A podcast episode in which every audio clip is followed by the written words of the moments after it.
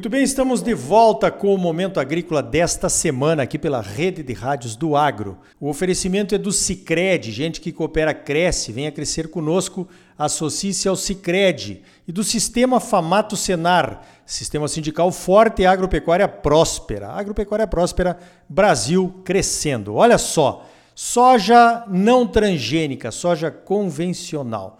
Faz uns três anos que o mercado está aí, o prêmio sumiu, né? Tivemos até um ano, dois aí de prêmios de consolação que foram pagos pelos alemães aí. Para quem não conseguiu realmente um prêmio muito ruim para a continuidade do projeto, né, do, do nosso Instituto Soja Livre, do qual eu faço parte da diretoria.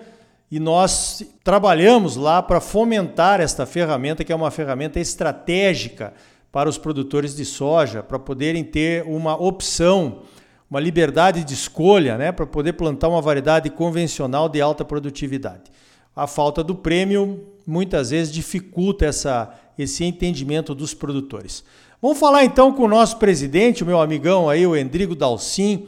Não estamos nos encontrando muito, de vez em quando conversando aí pelo WhatsApp, né, em reuniões virtuais. Endrigo, como é que você está vendo a soja convencional? Parece que agora no finalzinho da colheita do Mato Grosso, começam a aparecer algumas ofertas de preços interessantes para a próxima safra. Bom dia. Olá, Ricardo. Olá a todos no Momento Agrícola. É um prazer novamente falar com todos aí. É, Ricardo, soja convencional, como você bem relatou no início aí, é uma questão de soberania nacional, é uma produção nossa, são sementes nacionais, são empresas multiplicadoras nacionais, né, que estão mantendo viva essa, essa bandeira da soja convencional. A, a, falta do prêmio tem realmente judiado muito aí na decisão do produtor. Ela é muito importante para que o produtor decida sobre o plantio ou não plantio da soja. E esse ano, nessa safra, a gente está vendo aí como a área caiu muito, várias ofertas bem acima dos prêmios que nós já vimos no passado aí de 15, 20 reais por saca né, chegando até 25 reais por saco em soja disponível convencional hoje no mercado. Então isso é, é assim, é bom agora, mas a gente precisaria que isso fosse persistente por vários anos para a gente alimentar a cadeia, né, Ricardo? Você, como sabe, esse prêmio não é só para o produtor, né? esse prêmio remunera o produtor de semente, esse tem que remunerar o, o armazém que está recebendo essa soja. Soja convencional é uma soja complicada, porque tem toda uma cadeia que precisa estar tá nutrida e remunerada para que ela fique viva é, ao longo do tempo, né?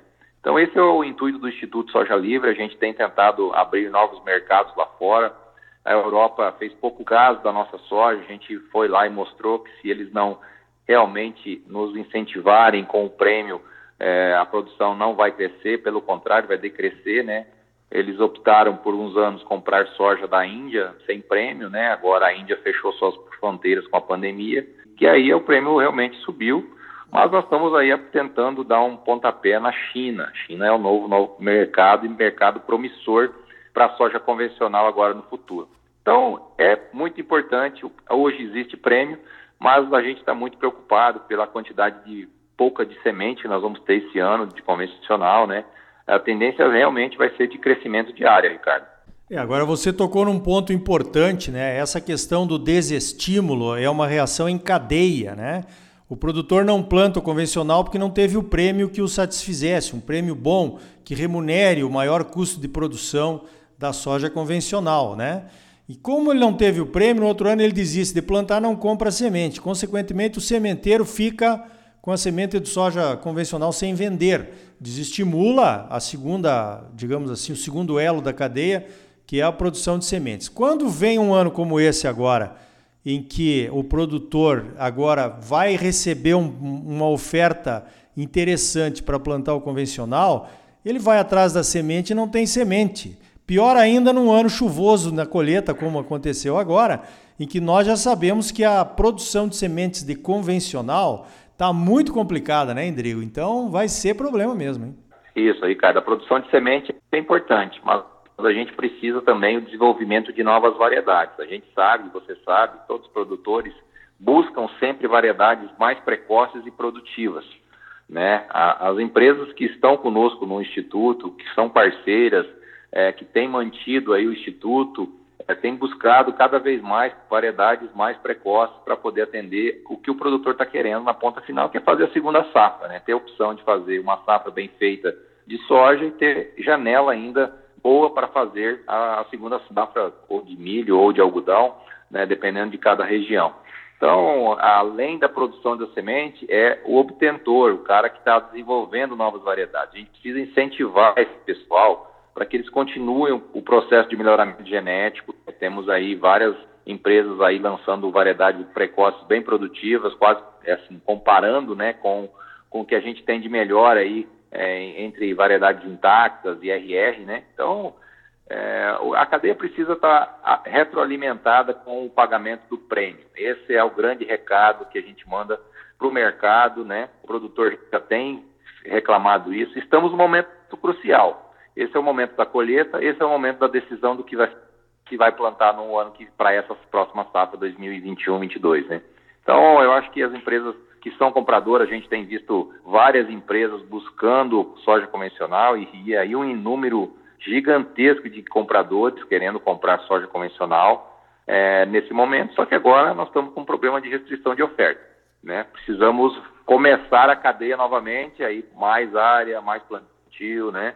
Aí nós vamos ter uma oferta maior de soja lá 2021, 2022 e Mantendo o prêmio vivo, é, é, Ricardo, é, 2021, 2022 a gente vê aí crescimento da área, desde que o prêmio nessa safra e nesse momento seja ativo, né? A gente precisa é, que isso esteja a, a, vivo e as compradoras oferecendo isso aos produtores, né? É muito importante que a gente tenha nesse momento, o produtor está no momento de decisão do que vai plantar. Esse é a grande, grande recado. É, a hora é a hora de fazer um bom negócio, porque até eu vou, vou colocar aqui na entrevista, viu?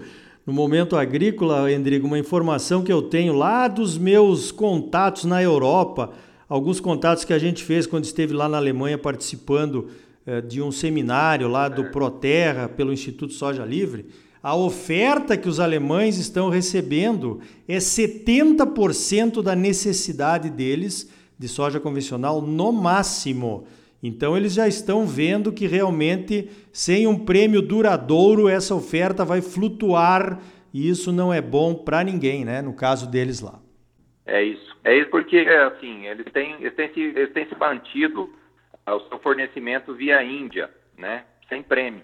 Mas a Índia ela tem uma ela tem uma incerteza, né? Como eu falei antes, ela ela travou a exportação no momento da pandemia. Então o mercado acabou virando demandador novamente. Né? Muito bem. Endrigo, então, eu não posso deixar de perguntar como é que está correndo aí a colheita aí na tua região, Nova Chavantina, a região do Araguaia. Muita chuva, o pessoal já conseguiu equilibrar. Como é que está a situação por aí? E já fala também do plantio do milho, né?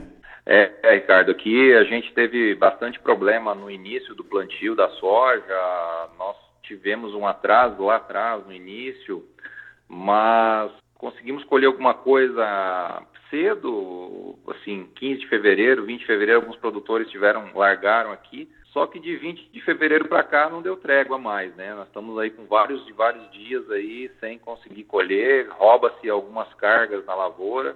A gente já tem alguns produtores que avançaram bastante no plantio lá atrás, que já estão com problema de ardidos altos, né? Então, assim, é bem preocupante essa safra.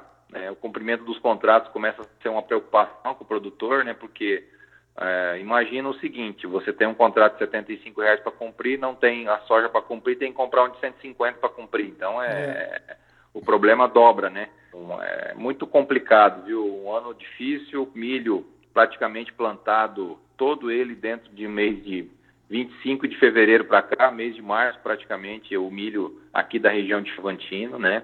Muitos produtores ainda plantando, provavelmente aí até o dia 20 aí acreditando nas chuvas de abril e maio. Né? A gente sabe que a região tem uma média histórica de 100 milímetros para abril e em torno de 50 milímetros para maio. Se isso acontecer e vier, é, pode que a gente ainda consiga tirar um, uma, uma, certa produção de milho. Né? É, o produtor está bem apreensivo.